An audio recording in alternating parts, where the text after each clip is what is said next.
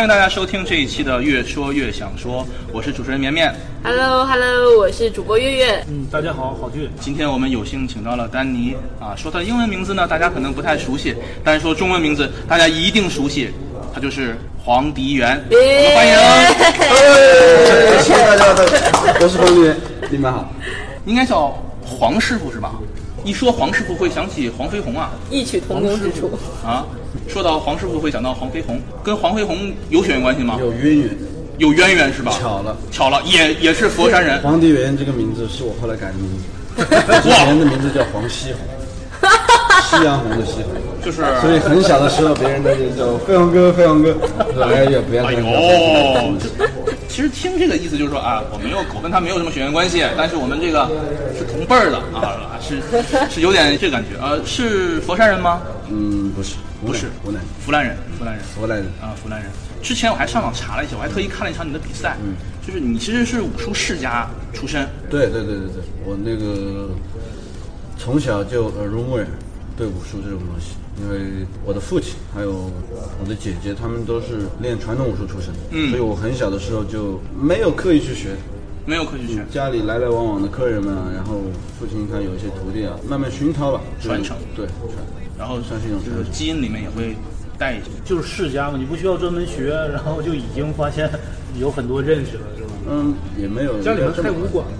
我还没出生的时候，父亲开，后来他们做生意了嘛，哦，就是民间教教武，但是后来也成立了门派，那个门派是很早就已经成立了。嗯，对，然后近几年又开始发展这个门派。我父亲创了一个拳，非常厉害，会宗汇宗拳，汇总汇宗拳。融会贯通宗派，汇宗。哦，名字很棒，我霸气很大气的时候就想到类似于跟 MMA 的概念一样的东西，啊，他觉得不应该有门户之别。对比如说湖南有传统拳叫乌家拳，乌家拳因为湖南人那边乌家拳是还有一个外号叫矮子拳。嗯，就是当时有一帮湖南武人，他们那个体格不够强健，所以他们发明了一种小个子打高个子的方法，所以他们那个手都特别短。然后我父亲一开始是跟他们学，家父当时在很小的时候就接触了武术，一开始接触的是湖南本地一个传统的拳种乌家拳，然后他会发现这个拳其实打打普通人还行，就跟其他的武士打的话，可能还是有劣势。嗯当碰到个子更高的时候，嗯，呃，他突不进去，所以后来我父亲就想着说，为什么要只学这种拳？嗯，学一些别的拳不行。那个时候就开始跨拳种训练了。对对对对对对对，他学了很多拳种吧，然后把那些东西都夹杂在一起，就衍生出了汇宗拳。而且我记得他小时候教我会动拳的时候，不会按照他编的那个套路来，嗯，他会把所有的招式拆开成一个队列，然后让我来做。后来当他真的把那个会中拳的那个什么套路演演示给我的时候，我发现我根本就不需要学，因为那些元素我都都已经会了，嗯只要记住个顺序，砰砰砰都会了。对，其实这里面反映出一个问题，就比如说太极拳吧，咱们都练过什么七十二式的老架的陈氏太极，也都听说过，没练过也知道。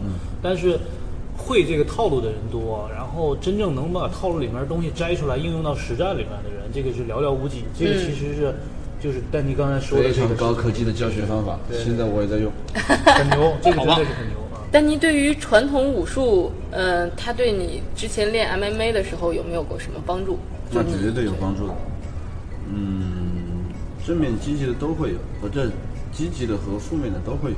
嗯，积极的话，它对我那个呃协调性啊、平衡能力啊、核心力量啊，甚至学习一个动作的速度啊，嗯我学习一个技术会比正常人要快很多。如果他们之前没有武术对功底的话，嗯，因为很小的时候练习武术就锻炼了我的那个脑子里的头像翻译到身体的动作的能力。嗯，图像，图像翻译到身体动作能力，你不需要你讲太多细节，我就说，啊那你就是这么做的，那我把你每个细节都学会就行了。嗯嗯，但是包括我在后来的教学中，我也发现，你只有少部分人会有这种能力，更多的时候你需要跟他说清楚，或者两个都做清楚，就是给你看到了，然后再说清楚，然后甚至再拆开，嗯，有的人才能学懂。然后我觉得这是武术带给我的其中一个优势，但是它也在心理上对我造成了一些就是对搏击一些奇怪的误解。因为小时候练传统武术的时候做那种 full contact，就是完全你来我往的拳脚打，嗯还是太少了。嗯就是当时还是不知道所谓真正的实战是什么意思。嗯拆招，嗯，拆招解招的对，更多是像条件型的。对，但真的打起来之后，你就会发现，哇，之前那些招式没有这么用过，也用不出来。原来对方会这么对你，但是这个小挫折并不足以让我止步吧。然后我就调整呗，嗯就把这个传统武术带给我好的东西继续放进来，对，然后把那些可能用不出来的或者一些已经落后了的偏差的理念就摒弃掉。对，就是通过实战检验到底哪些东西对对对是应该保留下来的。对对对，可以这么说，我是被检验过的。这其实有一个相关的话题，就是刚才丹尼说传统武术对你的积极帮助这一方面，那有没有什么具体的例子？比如说传统武术的为基础的，你在转到这个擂台上的时候，这种实战东西有哪些东西是直接用的？它传统武术里有很多东西非常有用。你说他那些外在的招式，很多外在的招式都是后来民间师傅七拼八凑啊硬想出来的，说这就是人家掏你裆的时候你就这么弄，那可能是他这个招式本来的其中一个用法。对他设计出来。对他这个招式有很多用法，包括传统武术里面，他有一个什么近战抢宗门，神仙也难防。嗯这种话其实，在 MMA 的自由交里面也是有用的。你你想一个 take down 是吧？对你你下完你做完 level change，你往下蹲了之后，砰钻到人家对钻到人家中间那个两个脚中间，这个时候人家是很难防摔的，很难躲的。你如果在外面的话，对方一个石头就出来了，但你抢到他两脚中间根本就出不来。嗯嗯，学了一招啊，对，传统武术很学了一招多东西，很多东西其实跟他的那个武理啊，其实跟现代搏击是原理是一致的一样的。比如说打左击右，打上击下，然后打完就退，打完就走，传统武术里都有啊。对，这个是？对对。然后还有呼吸方法，嗯呼吸方法在现代搏击基本上是不教的，传统武术的那个呼吸方法太重要了。特别是你要去比赛的时候，你比较紧张，你如果无法把你的状态调到最佳的时候，你你没上场，你的内耗已经让你就是消耗大半了。对然后你平常训练的时候恢复、呃、恢复，比如说打靶训练或者说实战训练，中途有个一分钟、半分钟休息，你如果就正常喘气，哈哈，对那可能恢复不过来。嗯，然后再说具体点，包括出拳，出拳的时候有人喜欢憋气，或者喜欢用嘴巴像泰拳一样，嗯这样。但是传统武术里面有很多那个用鼻子呼吸啊，或者说所谓的内呼吸方法，可以把它加入到拳击里面。嗯，包括很多老太太用，他们发出来，就是在用核心发力。嗯嗯，核心就跟传统武术讲的那个丹田差不多嘛。对，只不过传统武术里面有很多它这个专用的词拿出来，我们好像不太容易听懂。对对对但是作为你这个是由传统武术的从小的培养底蕴的这样一个人，你很理解它到底是一个用现在我们日常说的话应该怎么表述。对对对，其实它应该是很直白，能讲清楚的。绝对可以讲清楚的。只是传统武术里面掺杂了太多的就是牛鬼蛇神的。嗯嗯就是想骗钱的，想装逼的，嗯，太多了，所以他故意们把这件事情整全他们。他们喜欢把传统武术整神化对，因为中国人比较聪明嘛，比较懒嘛。我神化了之后，我是神了，你跟我打吗？不跟我打了吧？不跟我打了，那我说什么？我笑场了。神化了之后，你跟神打，你肯定是打不过的，是吧？对那神告诉你什么都是对的，神要你进贡一点，拿点钱也是对的吧？对对对，那你在传统武在那个传统搏击行业里面，那就人家不会这样。那老太太其实是非常讲礼貌的。她说：“虽然我是你师傅，但是我们两个都互相有礼貌，是吧？柔术也是教你没有 ego，是吧？教你教你尊重自己，尊重对手，尊重垫子。对但他们不会就说我是黑带啊，看到这根带子吗？舔一下快，没有这种。他们会，他们看到你的带色，传统武术的话就会。好。对，那其实，在 M A M A 当中，就是说，对于传统武术来说，就是，呃，你觉得什么样的招式，或者说什么样的技能，说在你打这种比赛的时候是是比较有用的，或者说比较常用的呢？嗯，其实我觉得技术这种东西本来就是与日与日俱进的，就是你不管是说这个数码科技啊，还是说 A P P 啊，这种东西，嗯，那武术招式不应该被限制，更多的应该是技战法。嗯，技战法这个东西的话，就是靠先人总结的，明白。然后往往都是有用的。它是提炼出来的核心。比如说你你说什么太极太极拳的那个运用方法，你真的打起来，难道你先画一两圈吗？嗯，肯定得根据根据实际条件来做反应。然后你包括你包括那个拳击的招式也是一样的，拳击它只是更简单、更直接一点，前手后手，人家已经退了两米开了，你还前手后手吗？当然不，更多的是思路、格斗思路。但是很多人这就是很多人缺少的一点，在打的时候没有思路。就是说陷入到套路当当中了。对，一是陷入到套路，二是就是打的时候没有一个所谓的大局观，没有一个整体意识，打的时候不知道自己在想什么，嗯，可能在想着我他打我，我操，我打回去。但你现在呃，你的状态是从这个一个运动员然后打比赛为主，转到教学为主，是吧？嗯然后呢，呃，目前这块转教学以后，你有什么感受吗？嗯，对我最大的感受就是，我觉得我在教这些学生的过程中，自己得到了很大的进步，在耐心方面，然后在这个同情心啊和爱心方面都是。秒懂了。因为我在职业训练的时候，我其实这个人很没耐心，特别是如果碰到一个，比如说队友啊，对。或者说身边的朋友，一个问题解不开，我给他展示了十种方法之后，他还学不会，我心里可能就慢慢产生放弃，对。说拜拜，对。我不想跟你说话。对。但 现在真的开始教学的话，心态完全不一样，那真的是。终于体会到了什么叫一日为师，终身为父的感觉，就是真把他们做儿子教，就这个动作，我一定要你学会，我一定要想方设法，不管是正面引导还是间接，一定要让你学会。这是一个很负责任的呃观念，对于教练来说。对因为现在有很多教练，不管是说健身教练，还是搏击教练，还是柔术教练，市面上的教练来讲吧，就是有这种心态的，其实还是少数的。没有这种良心教练。对对对，对，良心教练或者是老古话来说，就因材施教嘛，你得找到适合他的方法，然后去适合的教告诉他。然后你在教学过程中，他跟以前当运动员不一样的就是，教学过程中你不能把大家吓到，但是你又不能太温和。嗯，这个这个这个东西度还挺难拿捏拿捏拿捏的话，其实有点难的。因为我以前当运动员的时候，我知道大家怕我不行，嗯，很简单，我往那一站，我塞进 everybody，我看一下这个能不能打，这个打打不打得过，我一进房间，我基本上都看一遍，都知道。嗯。但在教学的时候你不能这样，教学的时候你看这个人腿脚可能不好，待会教这个 可能不会，哎。啊，，这个可能有点嗯体重有点过重了，待会儿跑步跑一会儿他会累，嗯。这是一个思想上的你的思维就已。经变了，你不是想下去跟这学生去对抗，嗯，对。其实教学这件事情对人的整个的性格上的改变是很大的，是是是。做事情的方法上前进到一个房间里是感觉哪些能打得过我，哪些打不过我。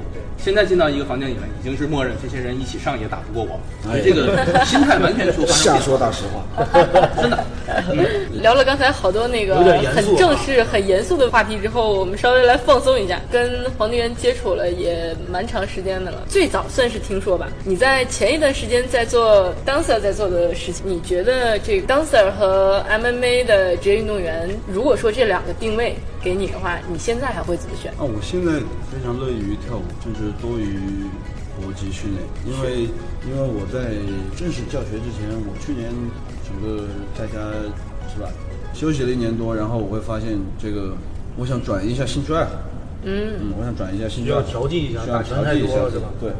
打拳太多，杀气太重了。我妈每天看我，你是个变态吧？怪我亲嘛？然 后她说你怎么长成这个样子？因为你这个大家知道，我相信这不是你亲妈的原话。真的真的，就是我妈就这么跟我说。我我相信我相信黄景元你变态了吧？黄景元你，就有点担心，觉得你就是不比赛的时候你也太入戏了。那其实因为因为是这样，作为一个选手，你不可能就是平常每天就像训练一样就凶凶巴巴的，但是你平常训练的时间累积下来。大家在打沙袋或者练柔术的时候，你表情不可能笑嘻嘻的吧？对对你可能凶巴巴的，在打吐气的时候，你牙齿咬紧的，你额头、你的眉毛是锁紧的，这个时候会改变你的面相的，对。包括你的那个睾酮分泌会让你的那个棱角更分明，对。对你会看上去更凶。但这样子回到是吧？回回到这个生活中的社会中，就会发现我操，这是个傻逼吧？这个长这么凶，一开口有点萌啊，是不是？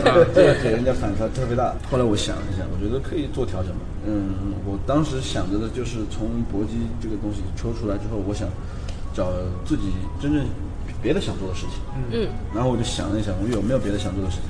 然后我发现，之前我在职业训练的时候，我看到那帮跳舞的人，我觉得特别厉害。我觉得，因为同样搏击跟跳舞是相通的，我们控制我们的身体，你们控制你们的身体，但你们控制身体的能力有点太厉害了吧？嗯就是觉得完全是做不到。嗯，然后我就觉得那也是挑战，那我也想做一下，所以我跑到当地的一个跳 popping，因为我喜欢网上有一个哥们叫机械哥 No Stop，、那个跳跳 dubstep 的一个人，他跳 popping 特别厉害。然后这舞种很有感染力。嗯，然后我就跑到当地的一个我们那儿最有名的一个大师的一个舞室去。然后那个大师他确实在我们本地跳的不错，但是他不会教。我跟他学 popping 最基本的一个一个元素 pop，学了一个月吧，没学会。pop 真的很难。然后我当时就是已经万念俱灰了，我就想，有可能武术才是对的运动，这个跳舞可能不适合我。嗯嗯，也有点放不开嘛，因为当因为那个 popping 算是街头文化，那呃嘻哈文化，没错，嗯，跟我们这个比较硬核的这种国际文化是有冲突的，所以当时也会觉得心理上放不开，但是我没有放弃。我这个人在湖南话里面就是比较傲，嗯。比较傲，就是比较倔，然后我就觉得不可能学不会，然后我在非要学会。然后我在网上就搜 how to pop，出了一个一分半的教一分半的一个教学视频，我看完之后马上学会了，我发现不是我的问题。是老师的问题。是老师问题。也有一个说法，就是老师喂了你九十九个馒头，对，啊，最后一个馒头你吃了，你觉得是你自己吃的，那我不管。反反正最后我学会了 pop 之后，嗯、我这个人也比较中二，就觉得这个舞蹈室也没必要去了吧，嗯，天天看网上的视频就学上，然后就开始了我的舞蹈生涯。嗯。嗯，经常就跑到健身房，当地的一个我比较熟的健身房，那里有个拳台。以前大家都看到我在拳台上面跟人家招呼啊打啊，嗯，后来发现变了，后来我就在拳台旁边不远的一个镜子上面各种瞎摆弄身体，然后因为我戴着耳机，嗯我放的音乐他们都听不到，所以特别邪门，对，看起来有点诡异，有点诡异，但是大家都敢怒不敢言，因为 因为你因为那个拳馆我的威慑力太大了，那个在那个 gym 里面，后来昔日淫威还在。对对对，然后我也会偶尔跳跳到一半，看到有一些呃不认识我的，或者是说一些熟人啊，邀他们去打，嗯特别是那些不认识的人，就说嗯那个跳舞的，嗯对吧我们？有个跳舞的在这里，跳舞的在这里，要不要跟他打当我听到他们说这个话的时候，我觉得哇，这是对我的认同，对我跳舞的认同，对对对可以。然后上去把他们暴揍一顿之后，不科学啊！他说你不是一个跳舞的吗？跳舞的这个不科学，我还蛮乐在其中的。然后后来我就减少了大量的那个搏击训练的时间去跳舞，但是我发现殊途同归，万本归宗。Popping 我跳的这个舞种，跟大家稍微介绍一下，它其实非常有意思，它对身体它比较注重身体控制。所谓的 pop 就是把你的肌肉由松放到最紧，用最短的时间完成，然后它会造成一个往外扩张的视觉效果。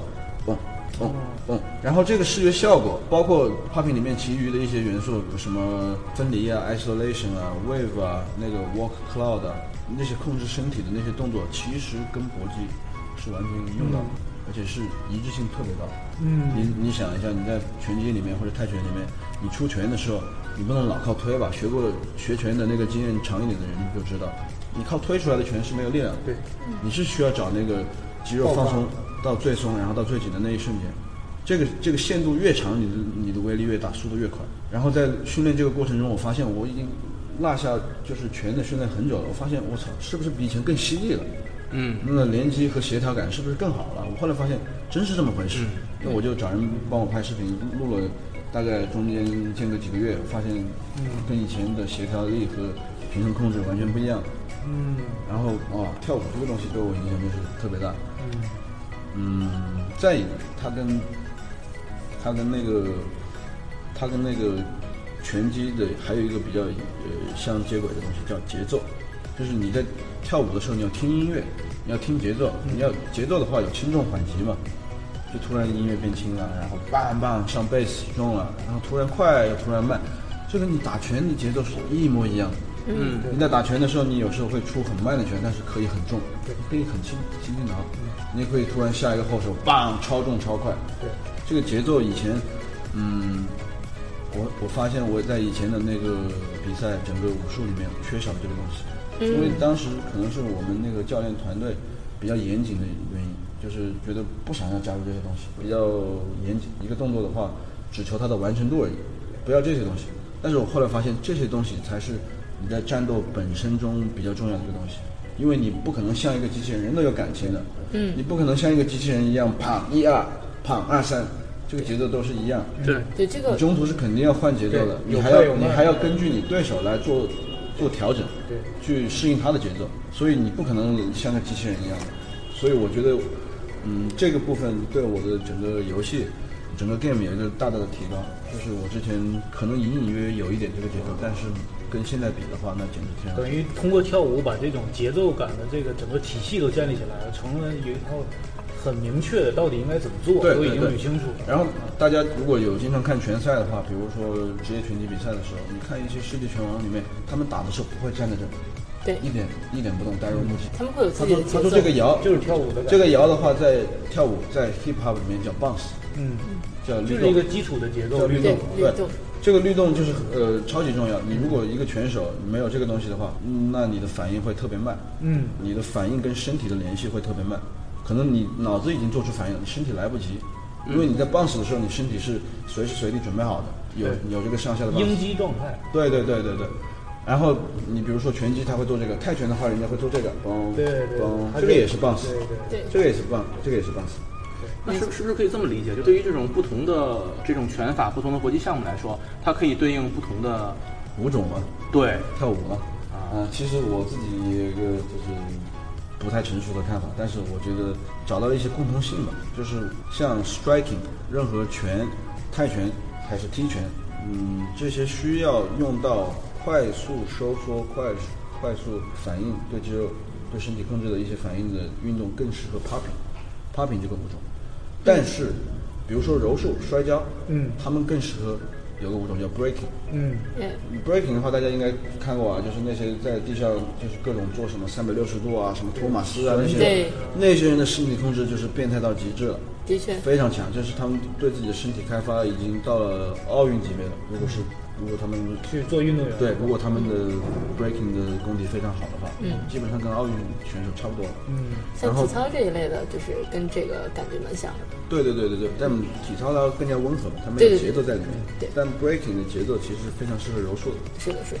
你像柔术有很多翻扫里面也也会抢时间，你不可能，比如说你在下位的一个剪刀扫，扫完之后，有时候没有那么快你就能骑上骑上骑场。对，嗯，人家在翻扫的那一瞬间，起码还有个半秒做反应。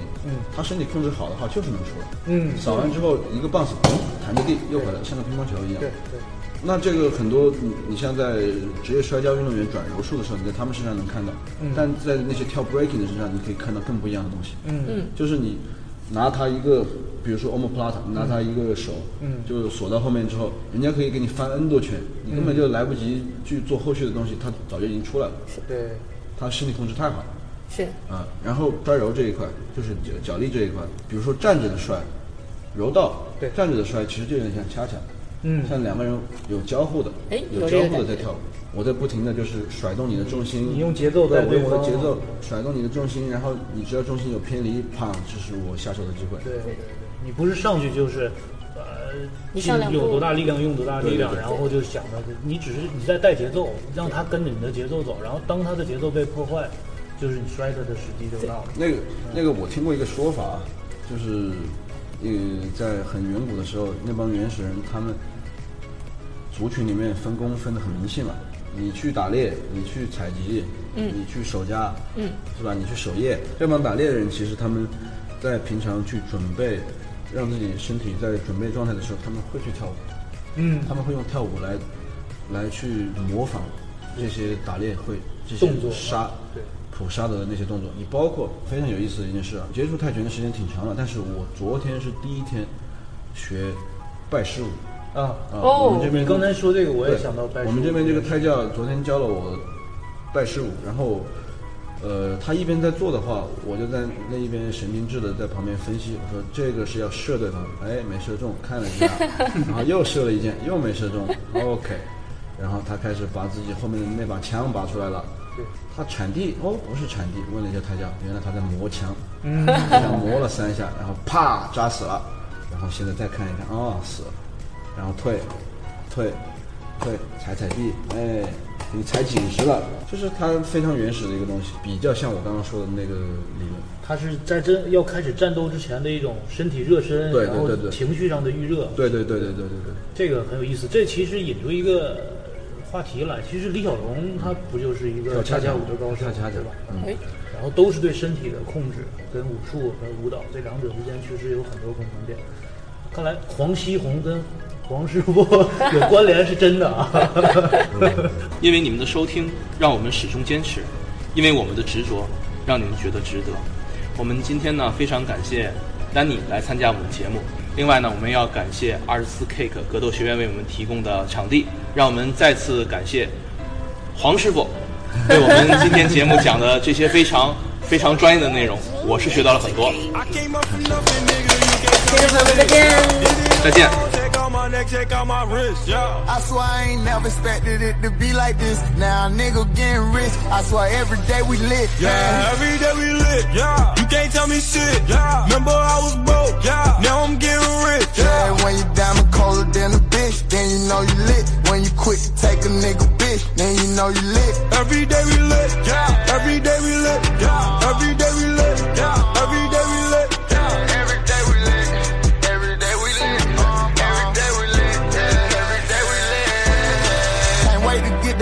run. Put it on my arm. Just counted the 50 with my mom. The ball done. All my car came from. My chain glowing. I ain't going, man. Look where we came from. Uh, all your bangles got my name on it. She want me to put my name on it. I got the hottest 16, one of the best you ever seen. But she like it when I sing on it. I came up from nothing, nigga. You can't tell me shit, yeah. Did it on my own. Check out my neck, check out my wrist, yeah. I swear I ain't never expected it to be like this. Now nigga getting rich. I swear every day we lit. man. Yeah, every day we lit. Yeah, you can't tell me shit. Yeah, remember I was broke. broke.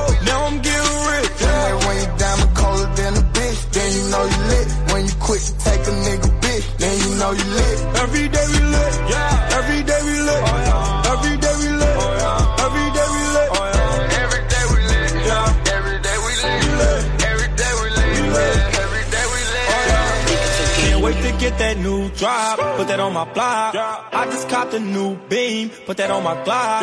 I done step my game up. Got my change up. Uh. I swear on my niggas, I won't never change up. Rollie all of my wrist. Rollie all of my bitch. I ain't going back, bro. Never. Now a nigga get rich. I did it all on my own. Uh-huh. Then nobody gave me a loan. Uh-huh. Now my diamonds on froze. Now I'm fucking niggas hoes. I came up from nothing, nigga. You can't tell me shit. Yeah, did it on my own. Check out my neck, check out my wrist. Yeah. I swear I ain't never expected it to be like this. Now a nigga getting rich. I swear every day we lit. man. Yeah, every day we lit. Yeah, you can't tell me shit. Yeah, remember I was broke. Yeah, now I'm getting rich. Yeah, when you diamond colder than a bitch, then you know you lit. When you quick to take a nigga bitch, then you know you lit. Every day we lit. Yeah,